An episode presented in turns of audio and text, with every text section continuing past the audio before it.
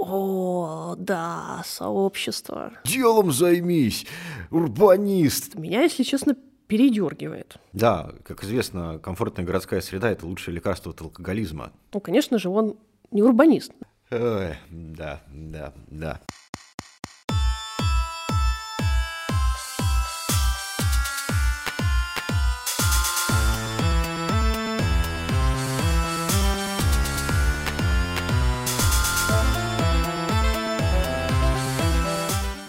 Всем привет!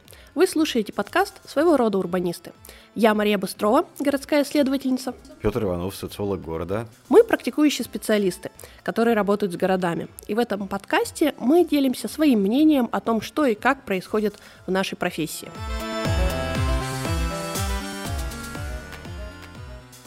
И в первом выпуске нашего подкаста мы с Петром хотим поговорить о языке, на котором говорят урбанисты. А, речь пойдет о том, а, как и какие слова мы как урбанисты используем для того, чтобы описывать реальность, и э, какие слова используем для, для того, чтобы доносить какие-то смыслы, которые э, роятся или роятся, наверное, роятся у нас в головах. Начнем, наверное, со, со самого слова урбанист. Вот мы называемся своего рода урбанисты. Почему, Петр? Да, и в этом чувствуется некоторая неуверенность, э, вот, потому что мы на самом деле не уверены относительно э, тех смыслов, которые вкладываются в понятие урбанист, и а, в этом плане, да, это достаточно широкое понятие. То есть вот, например, а, происходит ли какая-нибудь публикация в СМИ, под этой публикацией в СМИ, как, в которой, например, я подписан как урбанист, или вот ты подписана как урбанист, сразу же появляются комментарии «делом займись, урбанист», да, то есть вот в каком-то массовом сознании урбанист — это такой бездельник, который ходит и все вокруг ругает. А, я соглашусь, да. И более того, это значит, э, когда вот э, кого-то из нас называют урбанистами, это значит одновременно все и значит ничего. Потому что а, кажется, когда говорят просто слово урбанист, что ты и занимаешься и транспортом, и экологией, и застройкой, и исследованиями, и чем только не занимаешься. Да, спектр вопросов, которые задают журналисты урбанистам, он какой-то совершенно невероятный, и кажется, что ты такой Jack of all trades, э, вот, и разбираешься решительно во всем. Вот я как-то стараюсь да, ну, хотя бы от транспортных вопросов увиливать и говорить, что нет, знаете, вот, вот в транспорте я не разбираюсь, про трамвай ничего вам не могу рассказать. Я действительно ничего не могу рассказать про трамвай, кроме того, что трамваи мне в целом нравятся, они симпатичные. Больше как бы на этом мои знания относительно трамваев все. Ну, я согласна. Вот э, я поэтому в своем названии себя э, стала использовать словосочетание «городская исследовательница». Оно, конечно, сложное, потому что там два слова, потому что там женский род, э, который тоже бывает, э, вызывает какое-то недоумение у тех, кто, кто хочет меня, значит, как-то записать. Вот, и спрашивают, обязательно ли нужно именно городская исследовательница или можно городской исследователь. Но я стою на своем, что все-таки в женском роде. Но при этом вот лично я, понятно, сталкиваюсь тоже с, не, с неудобствами, потому что как будто когда говоришь там Мария Быстрова урбанист, все такие, а, ну, понятно. Вот, и как будто, если ты представишься урбанистом, а, будет вот как раз людям, с одной стороны, более понятно, типа, чем ты занимаешься, с другой стороны, непонятно, чем когда ты представляешься городская исследовательница. Ну да, я сталкиваюсь со сложностью, что социолог города, как такая буквальная калька с английского urban sociologist, вот, это немного неудобно, потому что звучит как некоторая должность в администрации, что вот есть как бы главный архитектор города, вот есть вот социолог города. Помнишь, какая-то была публикация, где ты представлен был как социолог города Красноярска. Э, да, да, да. Ну, это неплохо, я в каком-то смысле социолог города Красноярска, вот, но это, опять же, вот, да, звучит как некоторая должность, ну, хотя социолог — это вообще должность по классификатору профессий, то есть социолог — это не профессия, вот багермейстер-капитан — это профессия, там, багермейстер-наставник — это профессия, просто багермейстер — это тоже профессия, а вот социолог — это должность, то есть ты можешь быть по профессии багермейстером, а по должности социологом. Я в этом вообще очень страшно страшно путаюсь, но пока я для себя решила, что там, где мне сильно принципиально, я называюсь городской исследовательницей. Там, где можно пустить все на самотек, я называюсь урбанисткой и как бы будь, будь что будет. Но при этом на твой взгляд, почему такой образ плохой приобрел, приобрело слово урбанист? Ух, ну мне кажется, что всему виной такая романтическая урбанистика начала десятых годов, когда большое количество блогеров начали писать про городскую среду, начали писать, что а вот здесь вот столбики не так стоят, а вот здесь вот бордюр не так уложен, а вот здесь вот трамвай не так ездит, и все вот это вот в комплексе сформировало некоторый такой публичный образ урбаниста. А дальше, ну, собственно, а что делать? Да, дальше, собственно, возникает вопрос, а можем ли мы наполнить слово урбанист какими-то другими смыслами, вот, или же это какое-то понятие безразмерное, в которое мы упихиваем и архитектуру, и городское планирование, и городские исследования, и городской дизайн, и вообще все на самом деле, что мы можем себе представить. Ну, у меня здесь два соображения. Первое, что э, действительно, э, вот у меня недавно было интервью с, как раз с архитектором Антоном Шаталовым, и там он э, как раз тоже задался вопросом, давай на, на, обсудим, что такое урбанист. И он как бы рассказывает свое, свое представление и говорит о том, что ну, как бы урбанист — это тот, кто желает разобраться, как город устроен. Вот. Я, конечно, такой, такую трактовку совсем не могу поддержать, потому что лично для меня все-таки тот, кто э, может прям сказать, типа, ну, я урбанист, это все-таки человек, который реализует за деньги да, свои компетенции. Поэтому как раз э, вот может быть та ситуация, при которой э, люди, которые ведут блоги, или вот, э, значит, горожане, которые э, беспокоятся какими-то вопросами городского устройства, да, вот их часто они начинают там высказывать, там что-то узнали, то-то узнали, их начинают называть урбанистами. Вот. Мне кажется, вот тут тоже какая-то большая ошибка, потому что люди, которые там, не знаю, он так работает, например, не знаю, дизайнером там или кем-нибудь еще, вот, а так э, просто пишет что-то про свой город. Ну, конечно же, он не урбанист, на мой взгляд. Вот на твой взгляд. Но мне кажется, что окей, давайте все будем урбанистами. Нет, Я там... в этом плане э, как бы придерживаюсь миролюбивой позиции и не считаю, что нужно вводить какую-то цветовую дифференциацию штанов. Ну, нет. Короче, если он получает деньги за свои урбанистические компетенции, то он как бы точно урбанист.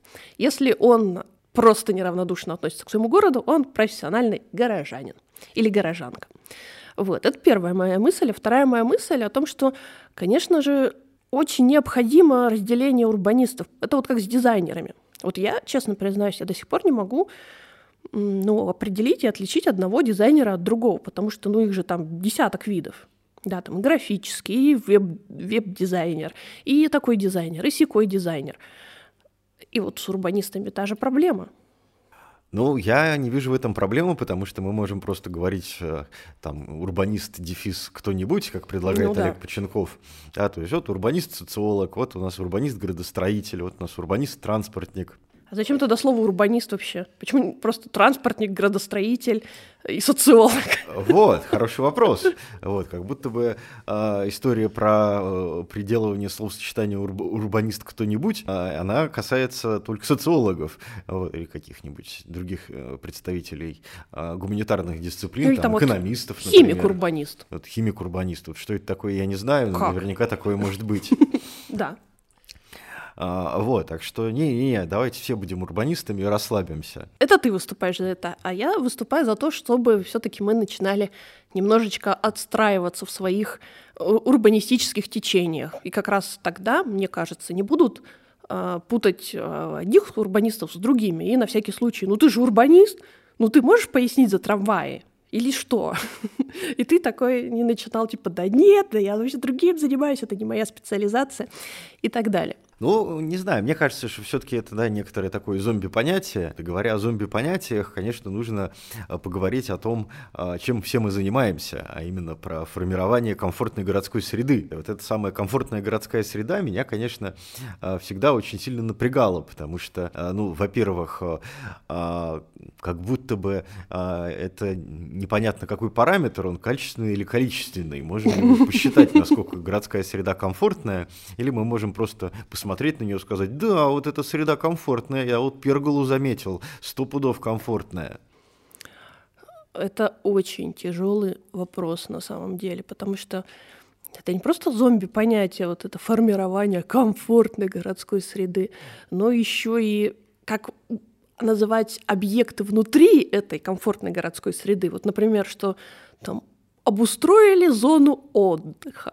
Вот что такое зона отдыха? То есть это как ты такой шел, шел, шел, какой, как будто, я не знаю, или ехал, или что ты делал, я не знаю, что ты, в общем, делал, а тут вот туда попал, в эту зону, и, короче, как отдохнул. Ну, ну да, это немного странно, что вот там как бы ты идешь такой в парк и говоришь, там вот я пришел в парк отдыхать, а, вот, и дальше ты садишься на лавку. А, это довольно странно. То есть нет, я понимаю, когда речь идет о том, что человек, например, маломобильный, ему действительно необходим отдых в каком-то а, своем движении, да, там по ходу движения он шел, шел, он устал, ему необходимо отдохнуть. Вот, но это, мне кажется, некоторый редкий сценарий.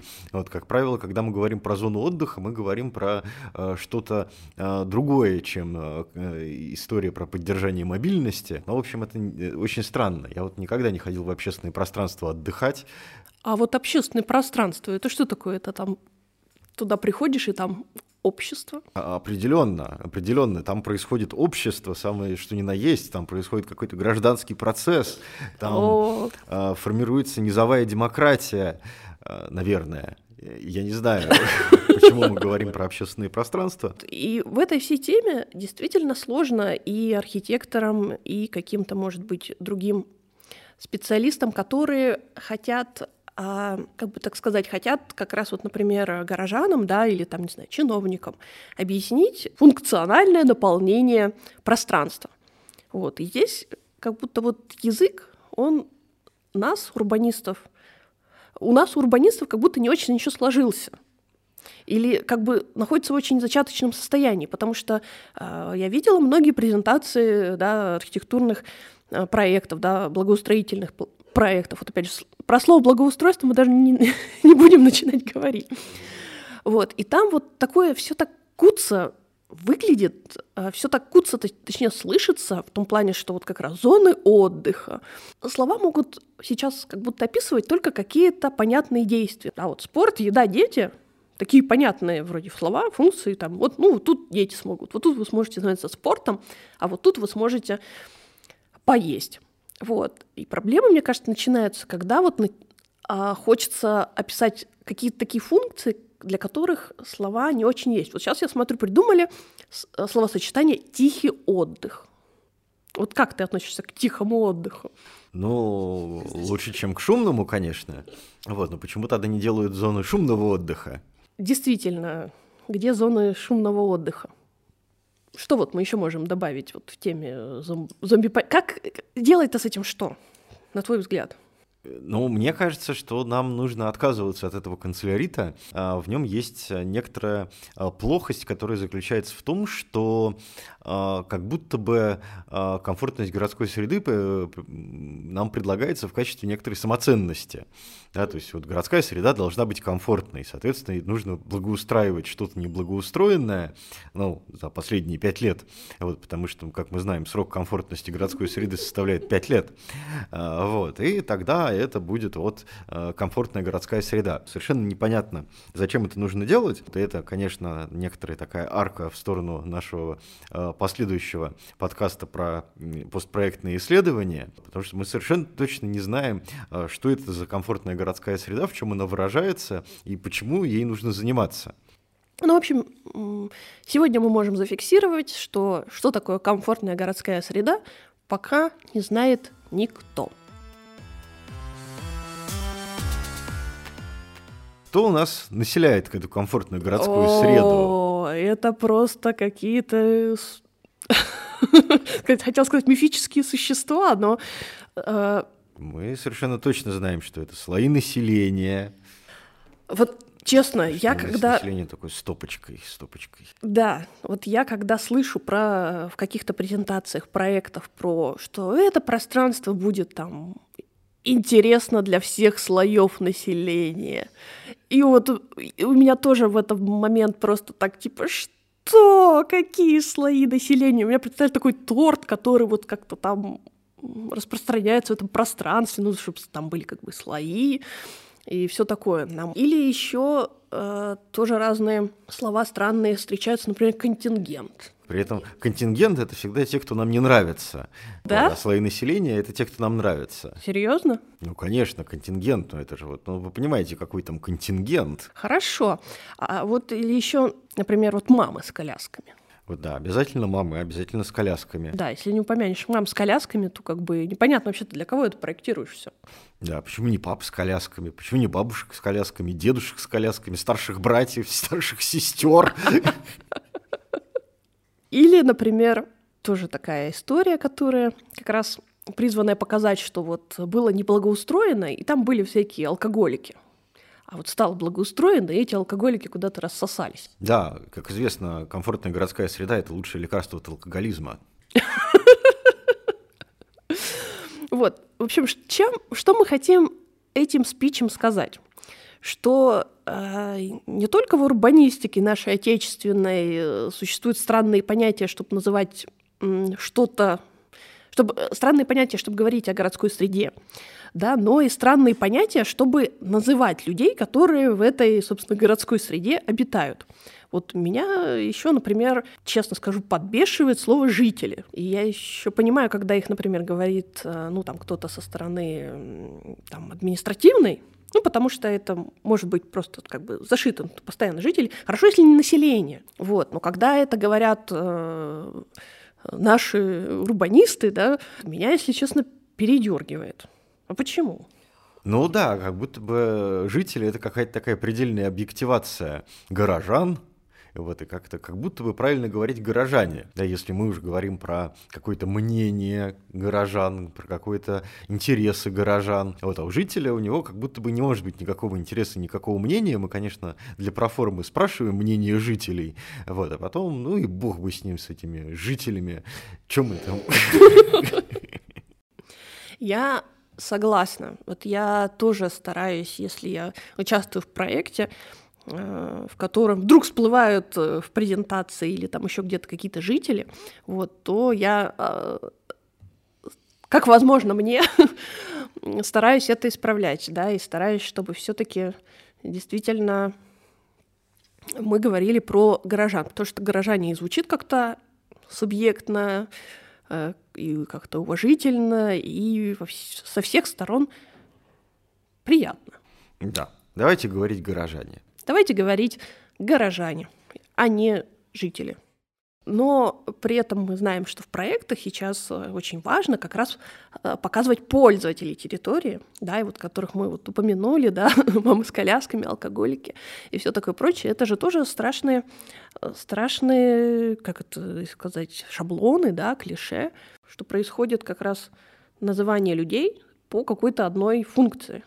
Ну да, как будто бы люди обладают какой-то вот монофункцией, вот, и никак больше себя не проявляют, да, то есть вот мамы с колясками, они вот как бы приходят в общественное пространство и давай колесить по нему с этой коляской, ты больше ничем не заниматься. Ну да, а если она как бы у тебя с коляской пришла, но она при этом занимается бегом. То есть у нее такая коляска хорошо разгоняется, у нее там какая-нибудь беговая дорожка. И вообще, а что? И она занимается бегом, или она там на роликах катит эту а, детскую коляску. Вот тогда это, это что у тебя тогда за пользователь? Ты как его будешь отмечать? Ну да, вот поэтому тоже мы скорее считаем, что правильным было бы говорить не о вот таких вот пользователях с точки зрения да, какого-то формального признака, какой-то монофункции, да, а говорить про сценарии. Вот. А сценарии уже могут быть какими-то модульными, сценарии могут быть какими-то сложно сочиненными. Вот, и как раз думать про сложно сочиненные сценарии, на мой взгляд, гораздо важнее, чем думать про вот этих вот мифических пользователей. Слушай, ну это прямо хорошая мысль, э, я бы ее порекомендовала, например, там, в конкурс малых городов, где обязательно как раз нужно перечислять пользователей территории. Действительно, это очень сильно упрощает и скукоживает людей, до какого-то непонятного состояния. Поэтому что мы говорим как своего рода урбанисты? А, первое, что мы предлагаем всем урбанистам говорить горожане вместо жителей. А второе — думать сценариями, а, думать пользовательскими, пользовательскими сценариями, а не просто какими-то одиночными функциями. Ох, самая сложная наша тема вот, — это идентичность проклятущая. Ну, тут пошире, наверное, мы когда с тобой думали о сценарии этого выпуска, мы скорее хотели в этом блоке обсудить какие-то понятия, которые, как ты сам сказал, попали в урбанистику откуда? Из науки. И вот мы даже подобрали с тобой несколько таких понятий, как э, идентичность, сообщество и право на город. Ну, начнем мы, конечно, с идентичности. Да, я понимаю, что меня стало тоже э, подбешивать это слово. Почему? Потому что, во-первых, его стали пихать куда ни попадя. И называть им вообще что ни попадя. Реально там цвет мусорок изучили, в общественном пространстве. И такие, ну, это местная идентичность. Вот. Э, и вообще катастрофа с, с этой точки зрения. С другой стороны, сложность, мне кажется, и запутанность этого понятия в том, что а, как будто в урбанистике кажется, что идентичность и уникальность — это одно и то же. Но вот я сколько работаю с городами, за свою практику понимаю, что это вообще разные вещи. У людей может сколько угодно быть. Вот мы как исследователи приезжаем и действительно видим у людей какую-то идентичность. Но она может вообще быть не уникальной с точки зрения сравнения с какими-то там другими городами. Ну да, да, да. То есть у нас город зеленый, э, народ у нас хороший, да, дружный. природу любим. Да, природу любим. Вот, может показаться, что мы как-то будто плохо об этом отзываемся. Нет, мы абсолютно хорошо об этом а, отзываемся и э, с радостью фиксируем любые проявления идентичности. Проблемы начинаются, когда начинается разработка проекта, который должен быть, конечно же, уникальным. Вот, и, и оценки этих проектов, потому что, ну как это, вот люди, например, какой-нибудь промышленный город, ну что там люди там, любят природу, а, работали на заводе или работают на заводе. И как бы, ну ты пишешь, что люди любят природу, любят свой завод или любят память о нем. И как бы со стороны кажется, ну и что? И что же в этом уникального? Ну да, как будто бы вот эта вот э, задел на уникальность, а, он э, нас ставит в какую-то ловушку, да, что мы все время пытаемся как-то вот так вот, вот вывернуться, вот как это вот нематерно-то сказать-то, вот, вот так вот, вот пытаемся что-то а, такое придумать, чтобы всех поразить, вот даже в той ситуации, когда никого поражать не надо. Иногда достаточно просто навести порядок. Вот именно. И в этом плане идентичность, ну ты как себе в своей практике, как ты себя понимаешь? Ну, я стараюсь вообще никак не понимать, потому что я как социолог знаю, что у идентичности есть десятки определений, и э, какое из этих определений нам использовать, ну, мне кажется, никакое. У тебя даже любимого нету? У меня нет даже любимого определения идентичности, потому что мне кажется, что э, это вот тоже некоторое такое зомби-понятие, в которое мы э, запихиваем э, любые э, отличительные черты, которые мы различаем краем глазом, э, вот, и это, ну, лишняя операция. Вот, давайте мы будем говорить про какие-то отличительные черты и не будем обобщать это все в какую-то идентичность. Ну, радикально. Это прямо такое, знаешь, радикальное высказывание. Давайте откажемся от слова идентичность э, и идентификация вместе с ним, и еще какие-то вот, которые, знаешь, вокруг тоже бывают, пролетают. А у кого бывает идентичность? Она бывает у городских сообществ о, да, сообщество. Что ты можешь про них сказать? Ну что, мне кажется, что это тоже понятие со сложной судьбой. Потому что что только не называют сообществами, а, вот, и в этом плане, да, там как бы есть, например, советская традиция, которая а, описывает, да, там сообщество как малые группы, да, там и вот в рамках советской социальной психологии там ну, исследовалась там вот эта вот социология или социальная психология малых групп, вот, ну и дальше, а, собственно, из этого, да, там мы пытаемся выстраивать нашу идею сообществ, да, что вот у нас есть, например, велосипедисты, вот у нас есть там, скажем, любители любители хайкинга, вот у нас есть там, кто еще у нас бывают, да, то есть любая агрегация людей нами нарекается сообществом, э, вот, и дальше мы почему-то э, считаем, что у этого сообщества есть какие-то единые интересы, что у этого сообщества есть какие-то ценности, что это сообщество обладает какой-то идентичностью и так далее. То, на мой взгляд, ну, совершенно не так, потому что, на мой взгляд, когда мы говорим про сообщество, нам надо э, идти не от простой а, агрегации людей, да, нам надо идти от э, связи этих людей, от наличия самоорганизации, вот, и сообщество это что-то более сложное, чем велосипедисты города Красноярска. Да, Кстати, где они? А, я и соглашусь, и не соглашусь. Я вот, э, пока ты говорил, вспоминала, как я э, в начале своей тогда еще активистской карьеры использовала слово «сообщество», и я поняла, что, в принципе, все в середине нулевых, ой, господи, в середине, в середине десятых, конечно, а, постоянно там мелькали сообщества у блогеров, у неблогеров, у всех подряд, что вот городские сообщества, городские сообщества. И мне кажется, тогда мы активно использовали это сло- э, сло- слово. Не то чтобы как то сейчас сформулирую. В общем, мы использовали это слово, чтобы как раз пытаться придавать вес горожанам. То есть тогда же вообще никто не рассматривал горожан как э, каких-то людей, на которых э, нужно там ориентироваться в принятии решений.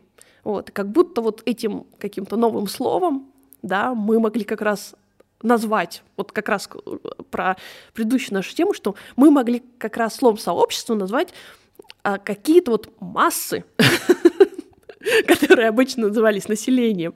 Вот. И мы могли как-то по-новому назвать вот этих а, людей, и как раз что, вот смотрите, вот сообщества, они есть, и их нужно развивать, и вообще, а сообщество, знаете, вот как займетесь развитием сообществ, так поперет у вас городское развитие, эгэгэй. Вот, потому что это тоже стояло так очень близко, что вот мы развиваем сообщество, а сообщество развивает города. Да, вот, и в этом плане, ну, как бы, да, мы по своей практике знаем, что когда мы занимаемся социокультурным проектированием, ну, даст бог, получится что-то похожее на сообщество от того, что мы выстроили совместную деятельность людей. То есть сама по себе совместная деятельность, она вовсе не гарантирует, что у нас получится сообщество. Не, ну мы должны признать, что все-таки, как бы мы тут э, резко, наверное, не высказывались, тем не менее, сообщество тем не менее существует.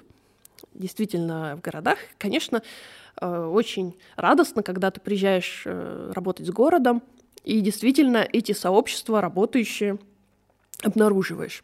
Вот. Но э, в контексте вот создания сообществ, вот здесь, да, вот это я прямо всеми руками буду отбиваться о том, что вот там пространство, вот они там создают то есть, что одно благоустройство достаточно, чтобы создавались там сообщества. Ну, нет, конечно. То есть э, хочется сказать о том, что самоорганизация людей и их объединение — это вообще сложный процесс, вот, который не... Короче, хватит разбрасываться, да, вот этими городскими сообществами. Их может вообще не быть. Вот, представляете, вот э, благоустраив... хотите благоустроить парк, вам же надо показать, что там какие-то городские, а их нет. И что? И вот начинается. Ну, на мой взгляд, и бог бы с ними. Я здесь тоже занимаю примирительную позицию. Ну как? Ты только что говорил о том, что бывает, что за сообщество выдают не совсем сообщество. Вот, но почему мы так цепляемся за сообщество? Потому что как раз, а, как я уже говорила ранее, а, как будто такой некоторый статус да, позволяет а, предъявлять некоторые права, а точнее право на город. О, да. Вот как ты относишься к этому понятию урбанистики? Ну, вообще, как бы, да, право на город это концепция, которую придумал замечательный социолог Анри Лефевр аж в 70-е годы, вот уже получается 50 лет концепции.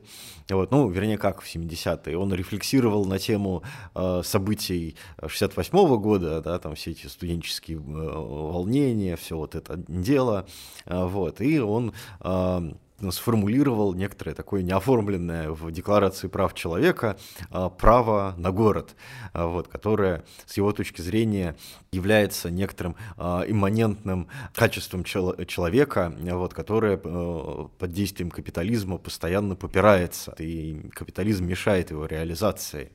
Вот. И в чем проблема сейчас? В чем проблема сейчас? А проблема сейчас заключается в том, что вот если мы откроем любую значит, программу конференции, программу форума, то мы тут же обнаружим кучу мероприятий, которые заглавлены там «Право на город», что-нибудь, «Право на город», что-нибудь. Возможно, два варианта.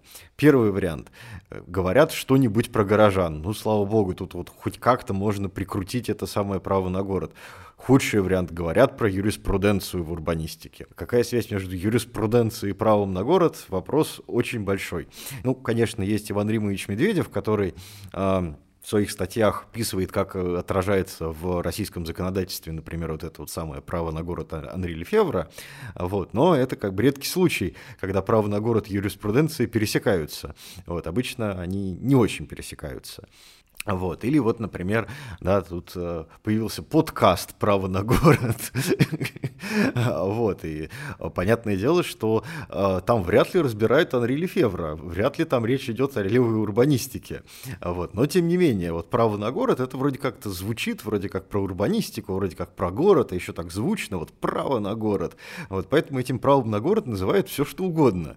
Вот. И про Анри Лефевра вспоминают очень-очень редко в отдельных узких кругах кругах, вот, когда собираются левые урбанисты да, думают, а давайте-ка мы обсудим Анри Лефевра-то, давайте-ка, да, говорят они, давай обсуждать Анри Лефевра. Вот тогда право на город с высокой долей вероятности применяется правильно как понятие. А, чтобы не расстраивать Петра Иванова, используйте понятие «право на город» правильно. А вы слушали подкаст своего рода урбанисты. Ставьте нам оценки и вашу обратную связь, а, истории и вопросы присылайте к нам на почту, которая будет в описании этого подкаста. И помните, своего рода урбанисты говорите правильно.